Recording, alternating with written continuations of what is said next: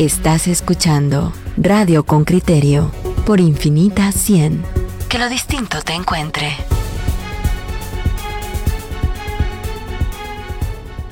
Bueno, ayer, ayer mm, hizo, hubo una comparecencia, una rueda de prensa entre Conred y el Ministerio y eh, también recibimos el pronunciamiento de la Asociación de Ingenieros Jubilados de Guatemala sobre el libramiento de Chimaltenango que ellos dicen es una consecuencia.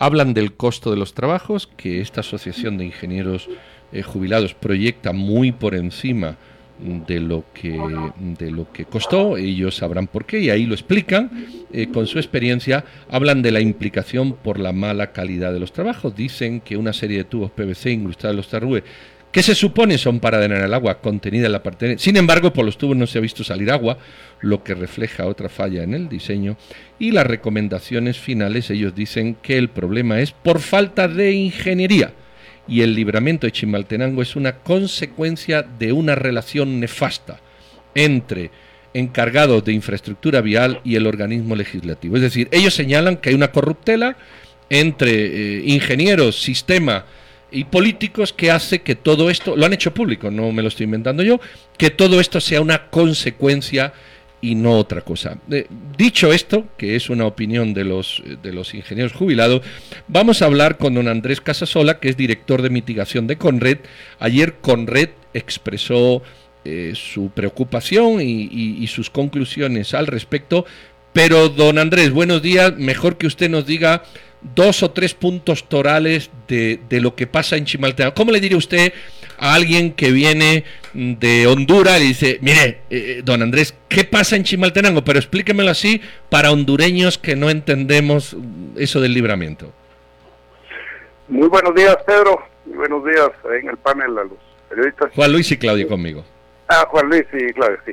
Eh, claro, cualquiera que venga de El Salvador o de Honduras nos diría inmediatamente qué está pasando acá. Es una obra nueva. Yo creo que eso eh, indudablemente sería la, primera impresión, mala impresión. Eh, ¿Qué está ocurriendo y por qué eh, esto tiene tan poco tiempo y ya tiene estos problemas? El día de ayer, en la conferencia conjunta que, que se hizo con Red, señaló los problemas que se habían encontrado. El día lunes hubo una evaluación de seguimiento y una serie de, de situaciones que no, no son normales. lo que usted mencionaba, eh, eh, la Asociación de Jubilados del Colegio de Ingenieros lo, lo plasma muy bien. Eh, la, lo que se le llama el forro, que algunos eh, lo mencionaban como muro de contención, que no es muro, es, es una membrana, un forro, está en el punto del problema, en el kilómetro 61 más 100, totalmente colapsado, eh, unos tubos de drenaje que no funcionan y, desprendimientos de material. Eh, pues el, los diseñadores o el técnico del Ministerio de Comunicaciones explicaba que son cuestiones eh, que no, no siempre se pueden prever, que sí hubo estudios, nosotros no hemos conocido ningún estudio, no es esa nuestra función. Nos llamaron para salvaguardar la vida y los bienes de los guatemaltecos que utilizan la autopista o el libramiento. Y se hicieron esos señalamientos y se les indicó que tenían que hacer cuanto antes los estudios específicos para determinar las obras de mitigación pertinentes, porque hay una presión del, del público que había iniciado el uso del, del, libramiento, obviamente ahora vuelven al calvario de las colas en Chimaltenango y están desesperados porque esta obra sea utilizada nuevamente. Entonces, eh, concretamente se, se les dijo que el Ministerio de Comunicaciones. Son detalles que nosotros desconocíamos. Por ejemplo, que la obra no ha sido recibida, por lo tanto sigue siendo administrada y controlada por la empresa constructora. Entonces tiene que ser eh, una, tienen que tomarse acciones entre la constructora y el Ministerio de Comunicaciones que vayan principalmente a limpiar el material que está eh, evitando el libre flujo y evitar que esto siga ocurriendo.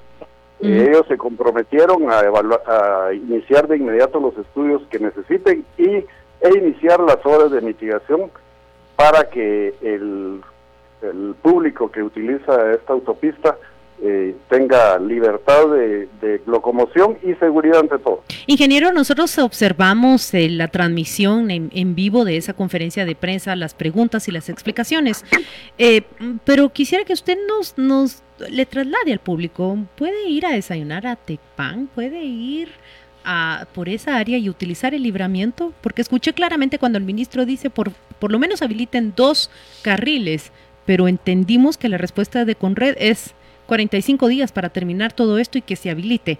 Por favor, desmenúcenos usted lo que va a ocurrir. ¿Puede alguien utilizarlo, sí o no? ¿Y a qué se expone? No, en este momento el, libramiento sigue cerrado en, en ese tramo y me parece que en, la totalidad del libramiento. Lo que se evidenció, está es evidente, pues es que no es todo el libramiento está con problemas. Lo que tienen que hacer ellos es determinar hasta dónde se puede circular con seguridad en este momento. Y eh, el ministro indicaba que, que, tenía la intención de abrir el libramiento el día de mañana. Sin embargo, ahí estaba el director general de Insibume, él expresó que, que las lluvias, el pronóstico de lluvias va a continuar. O sea, hay mucha posibilidad de que siga lloviendo copiosamente durante este fin de semana y la otra semana y entonces esa decisión mm, quedó pendiente. No, no va a ser abierto, al menos eso nos dijeron ayer, el día de mañana. La apertura, eh, lo que ellos explicaban era que de cinco carriles van a quedar habilitados dos, para que puedan en determinado momento utilizar eh, alguno de ellos como, como revertibles en, en los momentos de, de máxima demanda, ya sea del occidente para la capital o de la capital para el occidente. Eso lo determinará la empresa con Royal. Pero el, concretamente en este momento el libramiento sigue cerrado, no es no se ha anunciado todavía la apertura para el día de mañana. Tendrán que definirse entre los trabajos de limpieza y, habilitación de, de los carriles que sea necesario habilitar para que pueda hacerse el anuncio. Pero esto como nosotros lo indicamos, quedó bajo la total y estricta responsabilidad del Ministerio y de la empresa constructora. Ingeniero, ¿y su recomendación es que solo se reabra cuándo?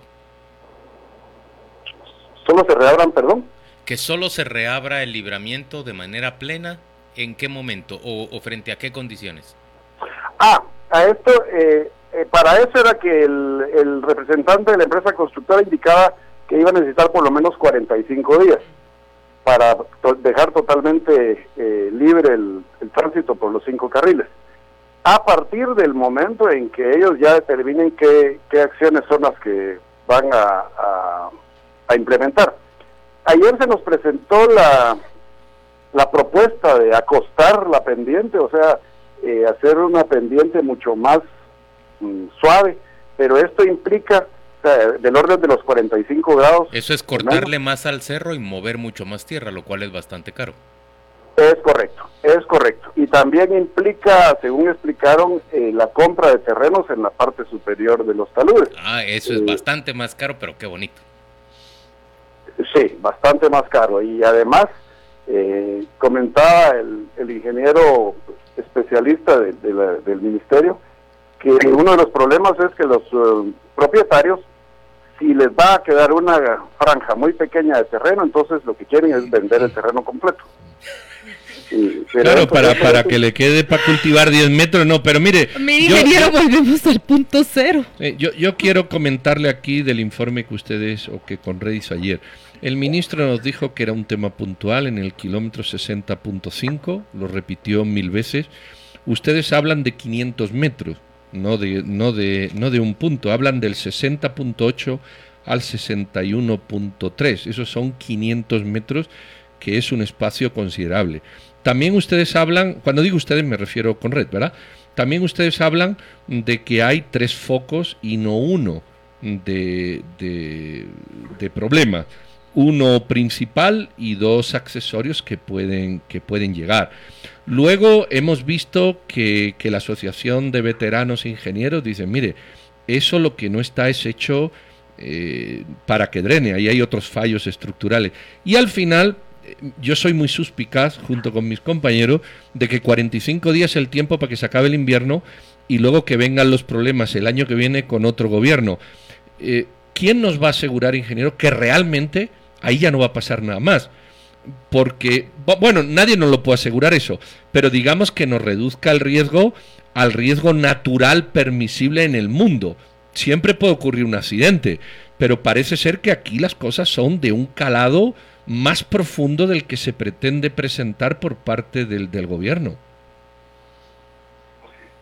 Eh, sí, respecto a los tres puntos, eh, se identificaron dos eh, movimientos de masa secundarios, digamos, y uno principal o, o, mayor, que es el del 60, 61 más 100.